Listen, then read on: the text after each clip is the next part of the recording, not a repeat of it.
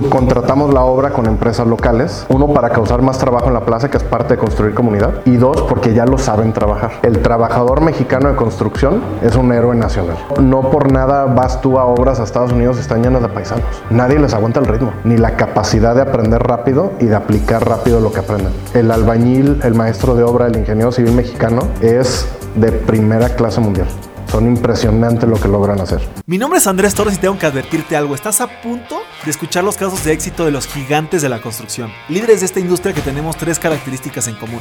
Número uno, muchísima hambre para acceder a más y a mejores proyectos. Número dos, los gigantes nos juntamos con otros gigantes. Y número tres, una visión de ciudades de primer mundo en América Latina. Así que si no tienes una mentalidad lo suficientemente grande, este no es el canal para ti. Pero si tus sueños no tienen límites, te damos la bienvenida a la comunidad número uno de constructores hispanohablantes, los gigantes de la construcción.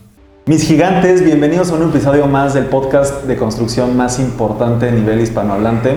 El día de hoy nos encontramos en Guadalajara, Jalisco, tierras tapatías, en las oficinas de Grupo BEC. Muchísimas gracias por recibirnos, Jesús. Encantado. Eh, director, director general de Grupo BEC. Eh, pues me, me, encantaría que te presentaras brevemente con, con la audiencia de Gigantes de la Construcción. Claro, eh, mucho gusto, bienvenidos a su casa, Grupo BEC, a Guadalajara. Gracias por visitarnos, gracias por la invitación. Eh, y encantado de poder convivir con ustedes un ratito y platicarles un poquito lo que sabemos hacer. Eh, bueno, soy Jesús Sainz Salman, soy ingeniero en electrónica y comunicaciones. Ahorita te platicaré cómo terminó un ingeniero en electrónica construyendo. Eh, soy director y socio del grupo y para desarrollador somos medios bichos raros porque ninguno es ni ingeniero ni arquitecto. Eh, ¿Tu socio qué es, perdón? Eh, mi socio hizo una, un semestre de finanzas, nunca acabó la carrera. Okay. Y otro de ellos es licenciado administrador. Somos okay. tres socios. Eh, yo después hice un máster en administración y el IPAD en alta dirección. Entonces me he enfocado más hacia la parte administrativa. En mi vida pasada era muy ingeniero electrónico, trabajé en Intel, hice una vida de ingeniero en electrónica y luego tuve un switch donde me gustó más hacer empresa y fue que me metí a estudiar un MBA en EGADE, en TEC de Monterrey, en un programa conjunto con Thunderbird en Arizona. Y de ahí la vida me llevó a distintos negocios. Mi familia, la, las ojeras que me ven no son por no dormir. Eh, mi abuelo en paz descanse era árabe, era jordano. Entonces la, tela y la ropa la traemos en la sangre. Tuve una fábrica de ropa y luego estuve en un family office en Ciudad de México un tiempo y del Family Office, mi socio, que fue el fundador de la empresa de Grupo Beck, ya tenía operando unos años la empresa, me pidió si venía, porque somos amigos desde antes, a ayudarle a ver ciertas cosas en la empresa y tres días que me iba a quedar, ya van siete años y fracción que llevo por acá en Grupo Beck. Encantado, la verdad. De esos siete años y fracción, seis de ellos ya como director general y ha sido una época súper rica a nivel personal, a nivel profesional y para la empresa ha sido una etapa donde sumamos fuerzas y hemos logrado cosas, la verdad a mí se me hacen ejemplares en el cómo las hacemos y pues la empresa ha crecido muchísimo en este periodo gracias a que encontramos cada quien que sabía hacer mejor, nos repartimos esa chamba y no le paramos de empujar. Entonces eh, esa ha sido la, la historia de, de, Jesús en Grupo Beck y aquí estamos hoy en día.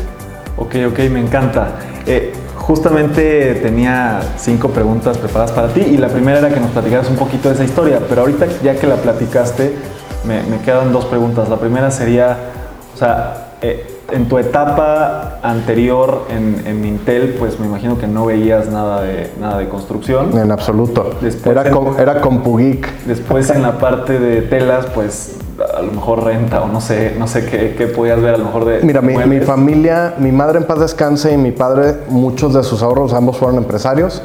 Tuvieron fábricas de ropa eh, y tiendas de ropa. Y luego mi padre es comerciante nato, él es de los Altos de Jalisco muy trabajador y todo su dinero lo invirtió siempre en real estate, ¿no? Entonces tiene muchas propiedades en renta y mi experiencia hasta antes de entrar al grupo Becker real estate era ver a mi papá y a mi mamá comprando propiedades, administrándolas y rentándolas. ¿no? Ah, ok, esa era mi pregunta. O sea, en, en el Family Office de, de, Ciudad de México tampoco veías... Ahí tuve un entre a lo que era real estate porque el grupo de inversión quiso construir un edificio entonces me tocó a un nivel muy alto, digamos nivel financiero, evaluar una oportunidad de negocio, pero nunca en la vida había yo pegado dos tabiques uno con otro, no sabía lo que era construcción, no sabía lo que era hacer corridas de real estate. La verdad es que tuve una interacción ahí. Eh, lo que sí tuve un gran beneficio de estar en la industria electrónica, en la industria textil y en el family office, tuve un, gran privilegio de tocar varios tipos de negocio, porque se invertían en negocios muy distintos. Entonces tuve el beneficio de entender qué es lo que hace funcionar a un negocio, qué es lo que le permite producir un valor que alguien está buscando, entregárselo al mercado y entonces producir valor a través de eso. Entonces al hacerlo con tan distintos giros, te permite como esquematizar qué es lo que hace funcionar una empresa y qué es lo que hace que una empresa sea empresa y no negocio. Que a mí me gusta hacer esa diferencia. Eh, creo que también así como hay negocios y hay empresas, hay lifestylepreneurs y hay empresarios. ¿Y en qué hago la empresa? ¿En qué hago la diferencia entre empresa, empresario, empresa, empresario y lifestylepreneur? Creo que hay gente que está haciendo lo que hace porque quiere un lifestyle diferente. Quiere el coche, quiere eh, el avión o el yate o la vacación extrafalaria, lo cual no estoy diciendo que esté mal. Creo que es muy valioso y se genera mucho valor así. Y luego hay la gente que quiere o que ya tiene eso o que ya no quiere más de eso y que forja empresa, que es algo que va más allá de sí mismo, ¿no? que va y mantiene un propósito y que ese propósito se convierte en algo más grande que él. Y son las empresas, en mi opinión, que terminan trascendiendo. Y donde reconoces que tú eres un eslabón en lograr que eso suceda. Y da la casualidad de que a lo mejor tú lo empujaste, tú lo iniciaste y por un tiempo lo dirigiste, pero no necesariamente tienes por qué ser el que lo lleve a conclusión.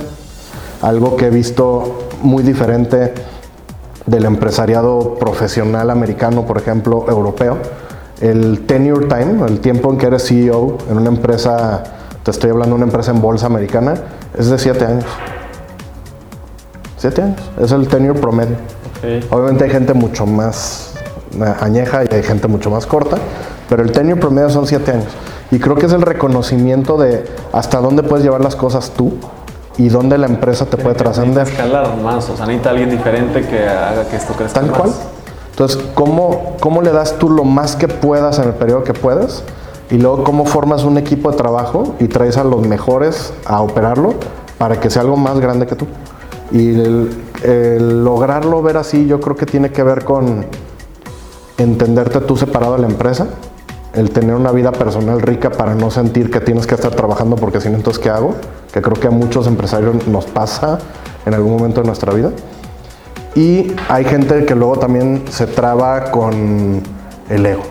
O sea, ¿dónde quedo yo? Y yo soy Juan Camané y yo, por eso la empresa se debe a mí.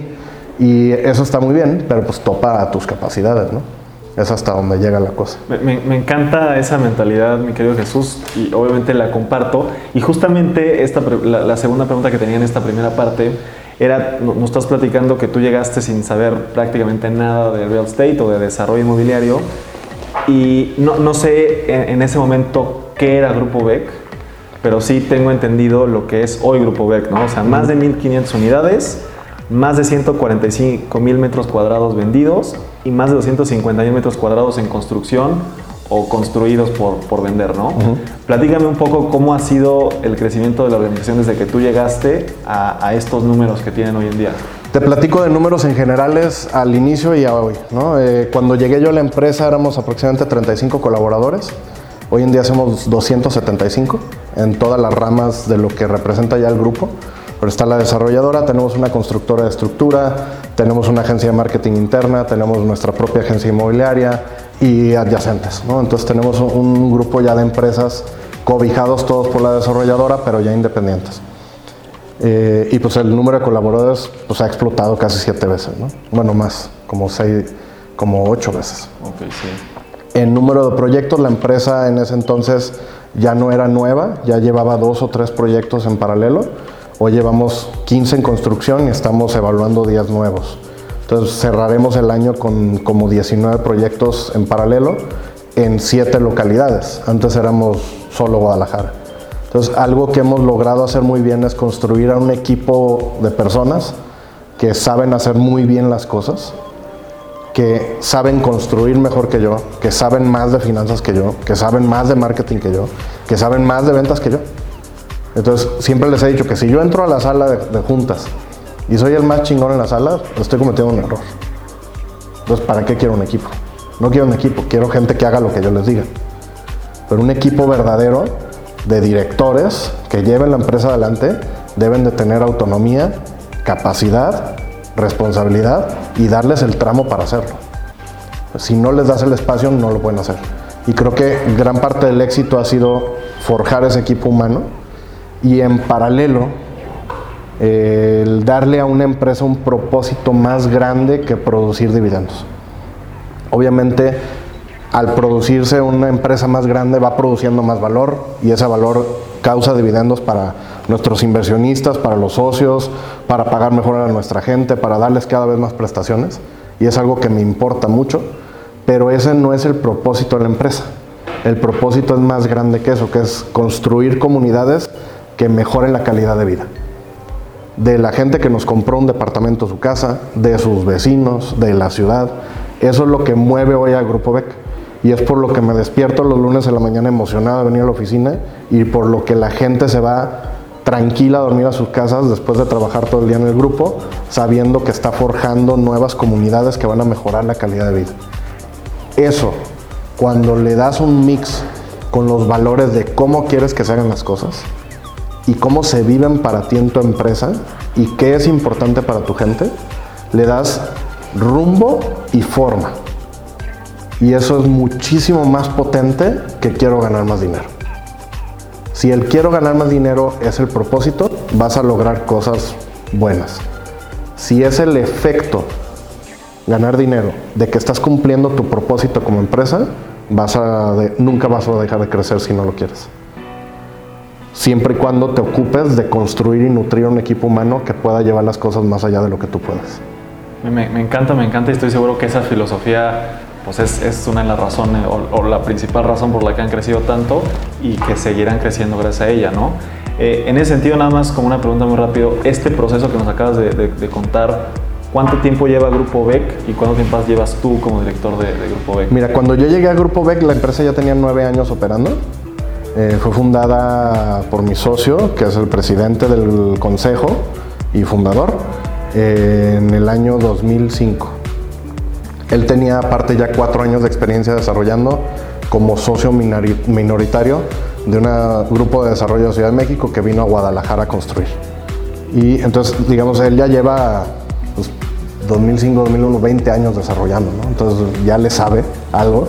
Claro. Eh, la verdad es que es un experto en lo que hace y es un es de las pocas personas que conozco que puede ir a un terreno, caminarlo, caminar las cuadras de alrededor y decir, aquí debemos de hacer este tipo de producto, vamos a validar mercado y finanzas y no está muy errado. Tiene ya un gran feeling de mercado, lo cual ayuda enormemente, como te podrás imaginar, ¿no? Sí, claro. Eso se ha permeado en que la empresa ha- aprendido a, cuál es el segmento que debemos de atender, cuáles son las esquinas que tenemos que encontrar, en qué colonias y algo bien importante, en qué ciudades. Reconocimos que para lograr la, la meta y propósito que nos pusimos como empresa, hubiera sido más fácil hacer más dinero quedándonos solo en Guadalajara. Infinitamente. O sea, sería más fácil llevar 14 proyectos en Guadalajara que tener proyectos en 7 ciudades con las dificultades que eso implica, ¿no? De forjar em- eh, equipos, gente, ventas, marketing, construcción en 7 ciudades diferentes. Pero ese no era el propósito. El propósito era construir más comunidades y que esas comunidades mejoraran la calidad de vida de la gente. Entonces, al, al marcarlo así y vivirlo así, nos forzamos a ir a buscar en dónde podíamos agregar más de ese valor. Y eso nos ha abierto más oportunidades. ¿no? Al día de hoy, Guadalajara sigue siendo nuestro bastión, sigue siendo la ciudad más fuerte del grupo, pero ya no representa la mayoría de lo que hacemos. Tenemos proyectos de muy buen tamaño en Tijuana, en arranque en Cancún, en Monterrey, en la ciudad de León tenemos muchísima producción. Entonces, realmente la empresa ha crecido más allá de lo que nosotros nos imaginábamos hace nueve años, cuando, perdón, hace siete años, cuando decidimos asociarnos, gracias a que le dedicamos tiempo y espacio a pensar por qué queríamos hacer esto. ¿Cuál era el fin final de para qué? Ok, ok. Me, encanta, mi querido Jesús. Y aquí ya me, me gustaría pasar a la, a la se- a la segunda parte de lo, de lo que ya es hoy Grupo BEC. Eh, y, y justamente quiero resolver una pregunta que seguramente muchos constructores eh, tienen, slash tenemos, es cómo puedes llegar a abarcar tantos, tantas ciudades como bien nos comentas y seguir teniendo procesos exitosos. ¿no? Nosotros en, en, DIMSA, que es la empresa constructora de mi familia, pues también hemos hecho proyectos más o menos en 29 estados de la República, chiquitos, medianos o, Padrísimo, felicidades. Desde Tijuana hasta, hasta Cancún, gracias. Y, nuestra oficina central pues está en, Estado de México y ahorita estamos abriendo oficinas en, en Ciudad de México.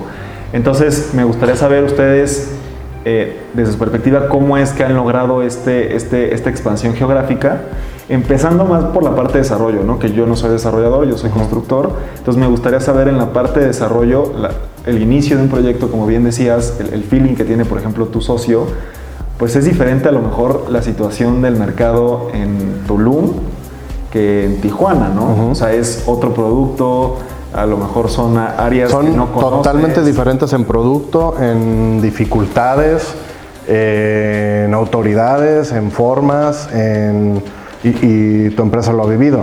Construir en Tulum es infinitamente diferente a construir en Ciudad de México. Desde el ritmo de vida de la gente, el acceso a materiales, el acceso a mano de obra calificada, es complicado, ¿no? Pero, y en la pero en la primera parte del estudio de mercado, de decidir, ¿eso cómo lo manejan? O sea, ¿tienen un área ustedes interna o subcontratan estudios? ¿Cómo manejan esa parte? Hacemos una combinación de las dos cosas. Eh, tenemos un área interna de la empresa que le llamamos inteligencia de negocios, que sabe lo que sabemos hacer bien, sabe cuáles son las variables que funcionan y viajan junto con mi socio a las nuevas ciudades a validar qué pudiéramos hacer.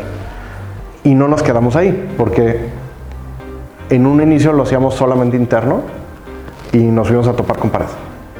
Y lo hacíamos solos y nos fuimos a topar con pared. Entonces tuvimos ya ¿Cuáles experiencias... uno o dos aprendizajes de eso? O sea, ¿qué, qué, qué raro? Mira, no, erramos en creer que lo que sabíamos hacer en Guadalajara iba a funcionar en cualquier lado.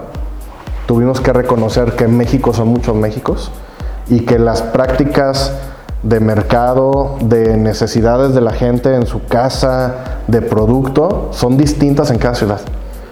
lo que alguien busca para vivir en Monterrey no se parece a lo de León ni a Guadalajara. La forma en que compra el cliente de Monterrey, el de León y el de Guadalajara es diferente. Me viene a la mente, por ejemplo, el tema del aire acondicionado, ¿no? En Ciudad México, por ejemplo, pues creo yo, no, sé si me equivoco, pues todavía no hay... como para qué lo quiero, ¿no? En un departamento no hay aire acondicionado. En, en Tulum, sí, hace calor y abre la ventana, ¿no? Exactamente. Se, acabó.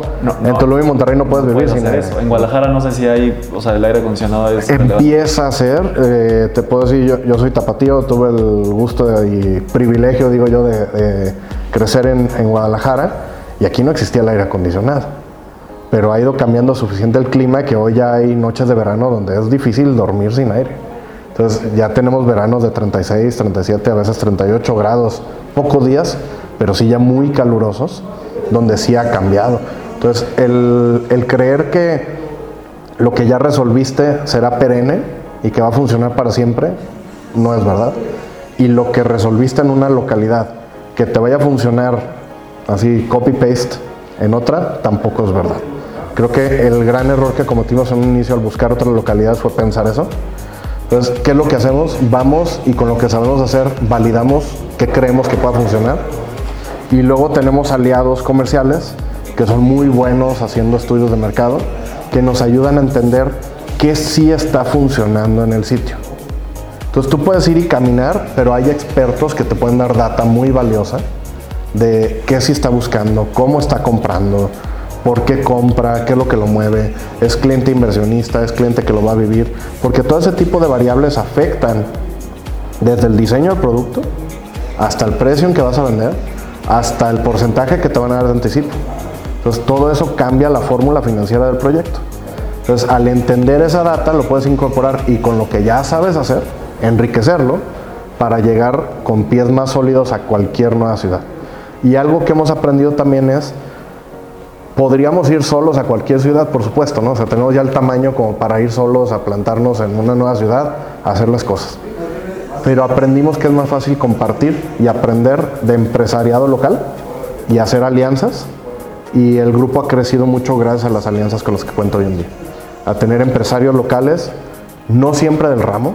Tenemos ciudades donde nuestro aliado local se dedica a otra cosa, pero es un empresariado que entiende la ciudad, que conoce al empresariado local y nos ha ayudado mucho a entender más rápido qué va a funcionar, qué les gusta y qué no les gusta. Uno, el usar el aliados comerciales para tener más data más rica y dos, tener socios locales que entiendan mejor la plaza que nosotros para ahorrarnos curva de aprendizaje. Ok, ok, me encanta. Creo que ahí hay, mucho valor en esos, en esos consejos y en esos errores que ustedes han tenido. Y, la segunda la, la tercera pregunta sería en torno ya a la ejecución del proyecto. Bien decías que, pues, me imagino que llegar a Tulum, donde pues, yo conozco Tulum, o sea, la, calle esta principal, pues es una calle súper transitada, que no hay mucha, mucha, como bien dices, no hay mucha infraestructura. No hay mucha infraestructura, entonces inclusive pues ahí el tema ambiental es, diferente que a lo mejor obviamente que aquí en Guadalajara o que en Monterrey, ¿no? Definitivamente. Esos, ¿Eso cómo has estructurado tú tus equipos de trabajo o, cómo, cómo haces, así como haces alianzas con socios eh, en esa parte de, la comercialización, de, la estructuración del negocio, uh alianzas también con constructoras locales. Definitivamente. ¿Cómo, lo Mira, creo que parte del éxito del grupo en el tema operativo de construcción per se es que subcontratamos la obra con empresas locales. A veces empresarios de distintas zonas nos acompañan a otras ciudades, pero tratamos de trabajar con locales en la medida de lo posible uno, para causar más trabajo en la plaza, que es parte de construir comunidad. Y dos, porque ya lo saben trabajar. No es lo mismo administrar a gente de obra bajo el calor y humedad de Tulum. Imagínate tú lo que es ser albañil en Tulum. No es lo mismo ir de chanclas, traje de baño y con una chela en mano, ¿no? A la playa preciosa, a estar pegando ladrillos bajo el sol es bien complejo, es una plaza difícil de tener. Y, con cubrebocas y lávate las manos y bájate y esto. la verdad es complejo. debo reconocer que algo que le, digo siempre a mi gente, y ahorita te platico cosas que hacemos por ellos que me encantan, que me, me encantaría que más gente replicara. El trabajador mexicano de construcción es un héroe nacional. Es en realidad un héroe nacional, es gente que se la parte día por día con por lo que hace lo hacen con una capacidad y una pasión impresionante. No, no por nada vas tú a obras a Estados Unidos y están llenas de paisanos. Nadie les aguanta el ritmo, ni la capacidad de aprender rápido y de aplicar rápido lo que aprenden. La verdad es que el albañil, el maestro de obra, el ingeniero civil mexicano es de primera clase mundial. Son impresionantes lo que logran hacer. Y hay que darles las condiciones, hay que ponerles las formas. Entonces lo que hacemos es, tenemos un equipo propio, combinación gente local con gente que viene de la matriz de Guadalajara, y tenemos funciones locales, obviamente, de administración de obra, etcétera, etcétera, etcétera, y tenemos una oficina central con mucho know-how en Guadalajara que les da servicios, consultoría y apoyo. Entonces, desde la central y la matriz concentramos algunas de las funciones y luego tenemos funciones dedicadas 100% en campo, trabajando con una combinación de empresas locales y empresas que nos acompañan. Entonces creo que esa combinación nos permite ser mucho más consistentes en nuestra calidad, en nuestro costeo, en nuestros tiempos, a través de tener gente que tiene la expertise y la habilidad local y el entendimiento del entorno local, porque no es lo mismo cimentar sobre las cavernas de calcio en Tulum que en Tijuana.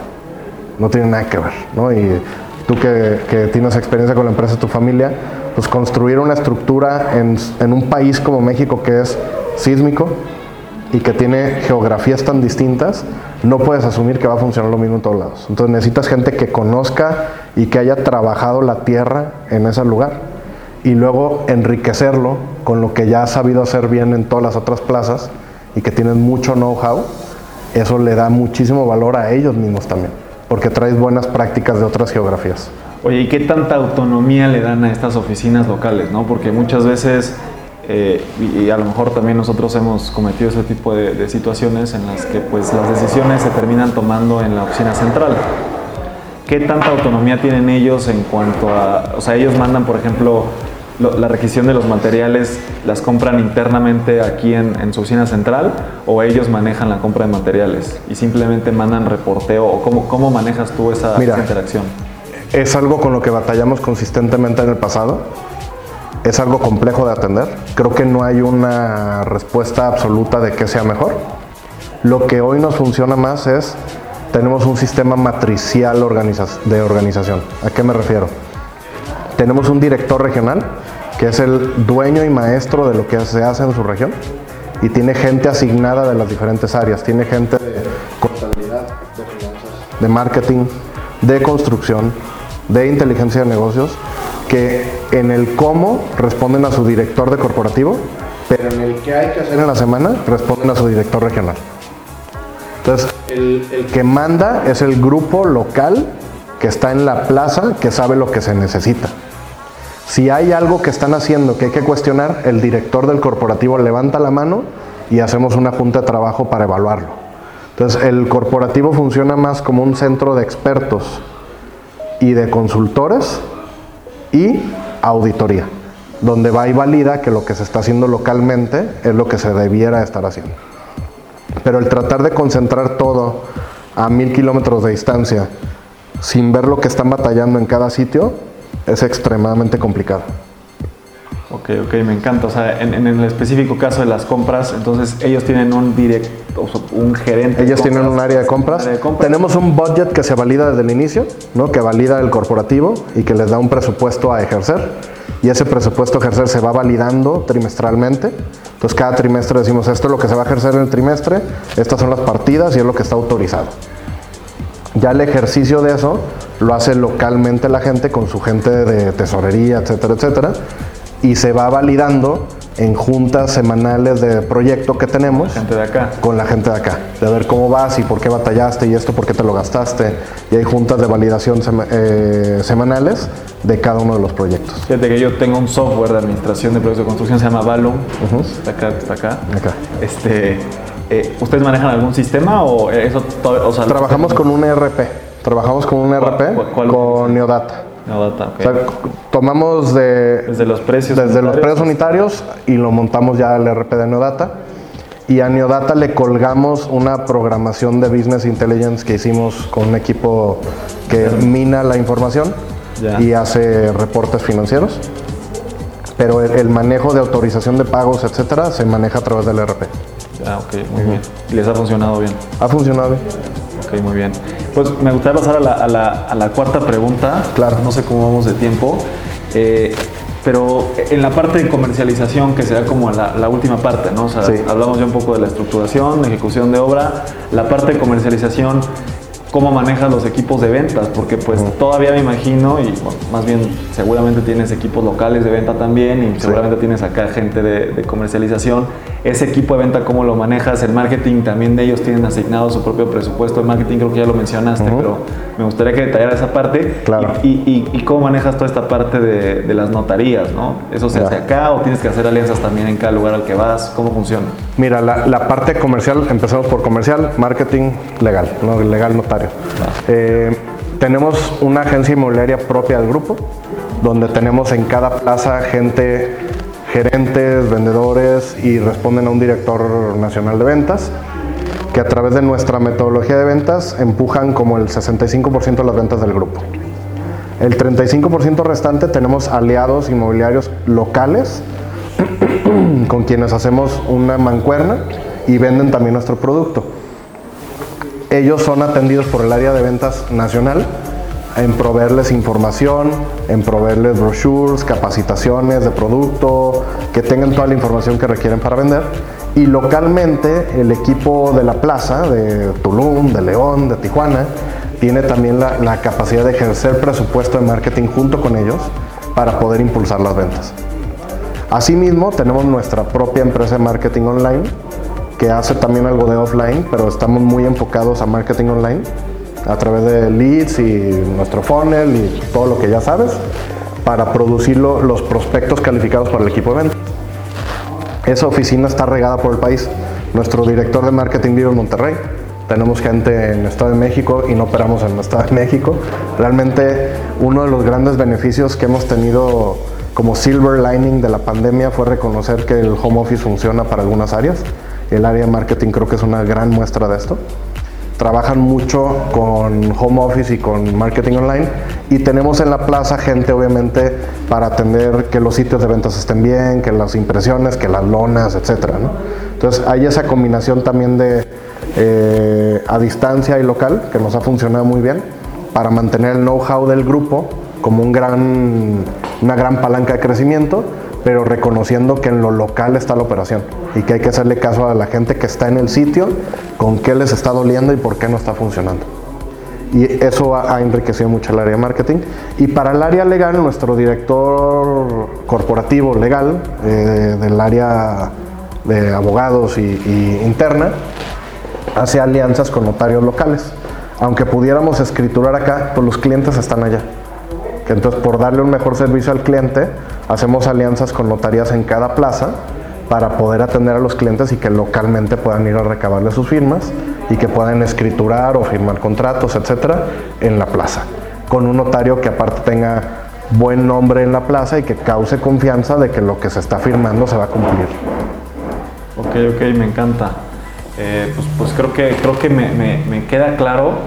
Nada más, entonces, para, para entender un poquito el, modelo de las ventas. Tienes marketing eh, aquí in-house, oficina central o Monterrey o donde sea, y tú mandas leads a los equipos comerciales tuyos y eso vende el 65% de tus proyectos. Entonces, con cada proyecto tienes un equipo de ventas local tuyo, Correcto. Grupo BEC. Sí. Eh, y aparte tienes asesores inmobiliarios externos También. que le mandan información. Obviamente no tienes ninguna inmobiliaria, evidentemente, con, con, exclusividad ni mucho menos. No. Ellos simplemente promueven, promueven tu producto y ellos representan el 35% de las ventas. Es correcto. Okay. Y esas personas reportan directamente a oficina central en Guadalajara. Sí, y operativamente y para las necesidades tienen un, le llamamos un Key Account Manager, tenemos un CAM en cada plaza del área de marketing y del área de ventas que les provee de información, de brochures, de visitas al sitio y trabajan muy de la mano con mi equipo de ventas y se apoyan. Oye, necesito atender a este cliente, por favor déjame pasar al, showroom o al depa muestra y el mismo equipo propio nuestro, local, nos ayuda en gestionar. Ok, y entonces el único, el único, este, perdón, ¿cuál, cuál es el, al momento la herramienta de venta más eficiente que tiene el Grupo BEC, no si nos puedes compartir. O sea, son leads de Facebook. Digo, comentabas que... Mira, Facebook solía ser el número uno por mucho. Con el cambio de Facebook en los iPhones ha cambiado un poco porque ahora la gente puede optar que no le manden marketing online a través del iPhone. Entonces eso ha sido una panza que ahorita estamos sufriendo todos los que hacemos marketing online estamos reaprendiendo cómo trabajar con la herramienta y qué, se puede hacer y qué no se puede hacer.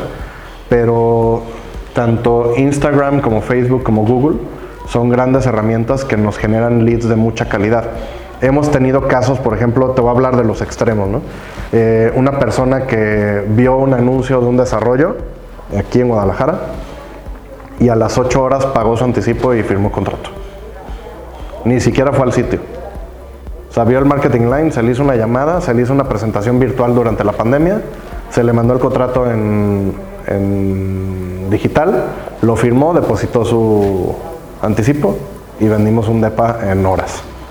Entonces, que eso existe y va a ser cada vez más común, estoy convencido. Creo que la época donde la inmobiliaria se peleaba por ser el dueño del sitio y hacer guardias, cada vez va a ser más irrelevante Creo que el contacto humano con un vendedor sigue siendo extremadamente importante, pero ya no tiene que ser yo tengo el sitio de ventas y tengo la guardia y estoy sentado esperando a ver quién llega. Hoy creo que el mercado está esperando a que vayan y que lo atiendan. No a él ir a buscar y sentarse en un camper a ver qué le dicen. Creo que eh, el que está esperando en el camper ha sufrido enormemente con la pandemia y el que está saliendo a buscar a los clientes para ofrecerles dónde puede mejor invertir o dónde puede vivir mejor, es quien ha logrado sortear mejor la pandemia. Y para nosotros, a pesar de las grandes dificultades, han sido un par de años espectaculares para la empresa. Ok, ok, me encanta, muchas gracias. Eh, la, quinta pregunta, mi querido Jesús, eh, ¿qué sigue para ti, para Grupo BEC no, no sé si lo mencioné, pero nosotros nos conocemos de- del grupo Mastermind de Carlos Muñoz. Correcto. Y ahorita que mencionabas esta parte de, de- de, pues, que los, los directores generales tienen un cierto tiempo dentro de una organización, me gustaría saber, así como Carlos dice que va a salirse de, de la organización que, que- que opera actualmente el Instituto 11 en 2025, si tú tienes una visión similar de que tú en su momento no vas a estar acá, ¿qué, qué- qué sigue o, o qué vislumbras para ti y en general para el grupo? Mira, para el grupo la verdad es que tenemos ya metas trazadas a 15 años donde queremos estar. ¿Qué queremos que el grupo logre construir en comunidades hacia entonces? A 15 y 25 años. Obviamente la visión es miope, ¿no? O sea, entre más corto es más fácil ver claro, entre más lejos es más borroso, pero tenemos ya trazado el camino que queremos seguir. ¿Cómo encaja Jesús en ese camino? Mi siguiente reto como director general es terminar de forjar el gobierno corporativo del grupo, tener un consejo de administración formal, comités formales y un equipo director cada vez más sólido. Y una vez que eso esté forjado, encontrar el mejor director general para el Grupo BEC. Creo que Jesús ha dado lo que sabe dar en esta etapa de formar un equipo humano, de darle sentido, de darle propósito, de darle valores, de darle sabor y de forjar una cultura. Creo que la etapa que viene para el grupo necesita a alguien que sea mejor que yo a nivel operativo, que se apegue a lo que ya marcamos como rumbo y que sepa aprovechar al gobierno corporativo que le estamos dando forma y al gran equipo humano que tenemos para llegar a esas metas que nos hemos trazado. Entonces, mi siguiente reto es dejarme sin trabajo, básicamente, el convertirme en consejero del grupo, ya no como director, y impulsar ambiciones personales eh, en el tema de responsabilidad social, en el tema de ayuda comunitaria y en seguir impulsando empresas como Grupo BEC. Y me encantaría convertirme en consejero de otras empresas, es algo que he estado trabajando. Creo que el que la empresa mexicana se profesionalice y que cuente con un gobierno corporativo formal y con un consejo de administración es algo que le hace falta al empresariado. Veo muchas empresas con empresarios que tienen un consejo a modo de cuates y de compas para que le digan que sea todo, lo cual no enriquece tanto. Cuando tienes un consejo que viene, agrega valor y cuestiona y marca rumbo junto, la empresa te puedo decir que tiene poco tope hasta dónde llegar. Realmente la limitación que le ponemos a los grupos de personas es hasta dónde puede soñar las personas que están a cargo y qué capacidades tienen para llevarlo. Entonces, el poder tener mejores consejeros en una empresa y directores profesionales que sean clase mundial, no hay por qué empresas mexicanas no pueden ser líderes mundiales en lo que hacen. Y creo que un gran ejemplo que nos pone día con día la vida enfrente y que seguro en tu casa tienes producto de ellos es Grupo Bimbo. Grupo Bimbo es un grupo que yo admiro enormemente. Creo que los aprendizajes y enseñanzas que dejó Don Lorenzo y que ha sabido llevar el grupo hacia adelante son invaluables. Y no por nada es la única empresa mexicana que es líder mundial en lo que hace. Sí, me encanta. Yo estuve en la, en la planta Bimbo allá en Ciudad de México, no sé, si es, no sé si es en el Estado de México, justamente con Coparmex, que platicamos al, al inicio de nuestra charla. Y, y en Coparmex, en, en los jóvenes, está muy vinculado el premio Don Lorenzo Servige. Entonces ahí este, sí, sí, sí entiendo un poco los valores y todo Sí. lo que dejó don, don Lorenzo para, para lo que es hoy Grupo Bimbo. Y estoy seguro que en su momento Jesús Sainz dejará algo similar Ojalá. a la- acá con Grupo BEC. Y para el tema del director general, pues pueden mandar su currículum a contacto. Exacto. Manden a recursos humanos Pu- Pues muchas gracias Jesús. Tenemos una pregunta bonus con la cual terminamos todos Encantado. los episodios. Mu- mu- Muy, rápido. Eh, mi, mi propósito es construir una ciudad. Pero. No cualquier ciudad, sino una ciudad 100% inteligente y 100% sustentable, que le llaman una ciudad perfecta. ¿Cuáles tendrían que ser las características que tendría que tener una ciudad para ser denominada perfecta? Mira, creo que mientras el urbanismo y, el- y la construcción, la ingeniería civil y los desarrolladores no reconozcamos la parte sociológica y no lo incorporemos más a lo que genera calidad de vida para la gente, será imposible hacer una ciudad perfecta, porque la ciudad está habitada por personas y las personas somos humanamente imperfectos. Mientras no trabajemos en construir un idioma en común, y no me refiero a español e inglés, un sistema de, de valores humanos que nos mantengan pudiéndonos poner de acuerdo cuando tengamos diferencias, creo que será bien difícil convivir en comunidad donde todo mundo vida agregando valor. Y creo que no necesariamente tiene que ser extremadamente difícil. Creo que necesitamos liderazgos que pongan el ejemplo y que muestren que las cosas se pueden hacer grandes, valiosas, con las mejores utilidades del mundo, apegados a valores y construyendo valor y haciendo equipo y buscando cómo sí entre todos juntos. Creo que si encuentras empresarios, colaboradores, líderes políticos, líderes morales, llámese religiosos o no religiosos, que entiendan lo importante que es esto, el que sepamos convivir en comunidad, cualquier ciudad pudiera ser perfecta en evolución. Creo que la, parte que nos ha hecho falta como humanidad entender es que todos somos humanos y nos tratamos como si fuéramos bichos raros porque hablamos otro idioma, comemos comida diferente. Y creo que eso el empresariado y la construcción tiene muchísimo que agregar, porque formamos ciudad. Al final del día, las obras que has hecho en tu empresa, lo que hacen ustedes día a día, da forma a las ciudades, es trascendental. Causamos espacios de convivencia. Entonces, el hacerlo pensando en quién va a vivir ahí, quién va a trabajar ahí, cómo puede ser mejor su calidad de vida, gracias a que yo haga este espacio, a que yo construya esta casa, a que construya este edificio de oficinas, este hotel, este parque, esta carretera, cómo agrega valor y que dejemos de buscar ganar dinero en obras que no le agreguen valor a la gente. Creo que si combinamos esas cosas, Ciudad de México, Guadalajara, Monterrey, son ciudades que el mundo quisiera más de ellas tienen muchos asegúnes y creo que tiene que ver con nosotros los ciudadanos cómo las vivimos. Por otro lado, mi lado ingeniero en electrónica te dice que hay ejemplos fantásticos de cosas que se están intentando hacer.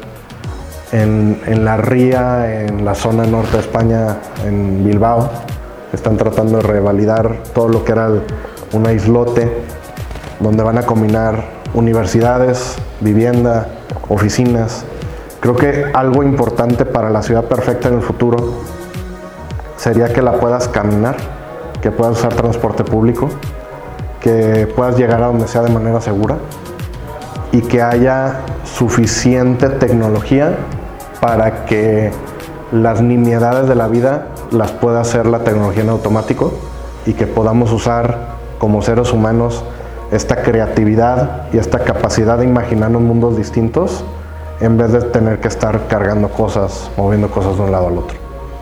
Creo que el gran crimen a la humanidad que le debemos los empresarios es ayudar a llevarnos de la revolución industrial, donde el empresario pensaba en el empleado como un par de manos, y qué lástima que viene acompañado de un cerebro, ¿no? que era la forma de pensar en la revolución industrial, a qué increíble que cada persona es un mundo y cómo puede enriquecer a la sociedad el que se explaye y que haga lo que más puede agregar valor. Ese brinco está mucho en nuestras manos. Creo que es momento de que dejemos de quejarnos de que si el gobierno esto, si el gobierno aquello, no sé tu experiencia, yo en, en mis 39 años no he escuchado que hablemos bien de un presidente el que está en funciones no lo bajamos de esto y aquello y no sé qué, y, el gobierno en contra. Y somos un país tan mágico y tan resiliente que sigue adelante. Y se lo debe a la gente trabajadora, al que se levanta todos los días a romperse el queso por su familia y a que tenemos empresarios extremadamente resilientes Y creo que es momento de que reconozcamos lo buenos que somos en lo que hacemos, que nos adueñemos de eso, que nos pongamos bien nuestro casco y que salgamos a construir lo que queremos. Nadie nos lo va a regalar. Las cosas que valen en la vida se construyen y se ganan. Y está en nuestras manos. No tenemos nada que nos falte. Viene gente de fuera y envidia a México y envidia al mexicano en la calidad de vida que se puede tener aquí. Hay que construir eso para más gente. Somos un país impresionantemente rico en nuestra gente, en nuestros recursos naturales, en la capacidad de producir comida para nuestra gente. Tenemos todo para hacerlo. Necesitamos poner el esfuerzo para que la calidad de vida que se vive en las ciudades y en las partes de las ciudades que es clase mundial se permea hacia más de nuestra población. No, no, no, me gustaría decir nada, mi querido Jesús, me encantó tu, tu respuesta. Gracias. Muchísimas, muchísimas gracias por, por, por tus palabras y, y, por, por estos minutos que nos dedicaste a los gigantes de la construcción. Me gustaría nada más que, que nos dijeras por aquí cómo pueden contactarte todas las personas que nos escuchen, eh, ya sea de manera personal o a Grupo BEC. Encantado. Mira, el Grupo BEC en nuestra página que es grupobec.com y está igual en todas las redes sociales, en Facebook, Instagram, eh, LinkedIn. Pueden seguir todo lo que estamos haciendo como grupo. En lo personal soy muy activo en LinkedIn, poquito en Instagram, estoy como soy Chuy Sainz en Instagram. La verdad es que le debo más tiempo a eso, como te platicaba antes de la entrevista. Eh, agradezco el poderme regalar estos espacios con gente como tú que viene y me pregunta. Eh, prometo ser más activo en eso y ser más responsivo. Eh, y ojalá que podamos encontrarnos en el camino, que esto que platicamos hoy pueda resonar con más gente, que les ayude. Y estoy a sus órdenes a través de las redes sociales que les comenté o a través de la empresa y vengan, toquen la puerta, somos libro abierto para que podamos construir más y mejores comunidades que mejoren la calidad de vida de la gente. Pues muchas gracias Jesús, eh, contáctenlo por allá. Y pues a nosotros, a los gigantes, ya tenemos nuestra página web, somosgigantes.com.mx. Y a mí de manera personal, si me quieren seguir en mis redes como inc.andrestorres, me encuentran ahí en Instagram, Facebook y en TikTok, donde ya tenemos 25 mil seguidores. Padrísimo. TikTok, ahí. ahí Felicidades. Eh, pues, pues muchas gracias otra vez Jesús y pues gracias a ti. Siempre, siempre me gusta decir que ya eras un gigante de la construcción, pero gracias. Te, te queremos nombrar otra vez un gigante de la construcción. Muchas, Muchas gracias. gracias. Gracias a ti, gracias a todos ustedes por escucharnos, gracias por el espacio y gracias por venir. Nos vemos la próxima semana con una entrevista nueva. Gracias.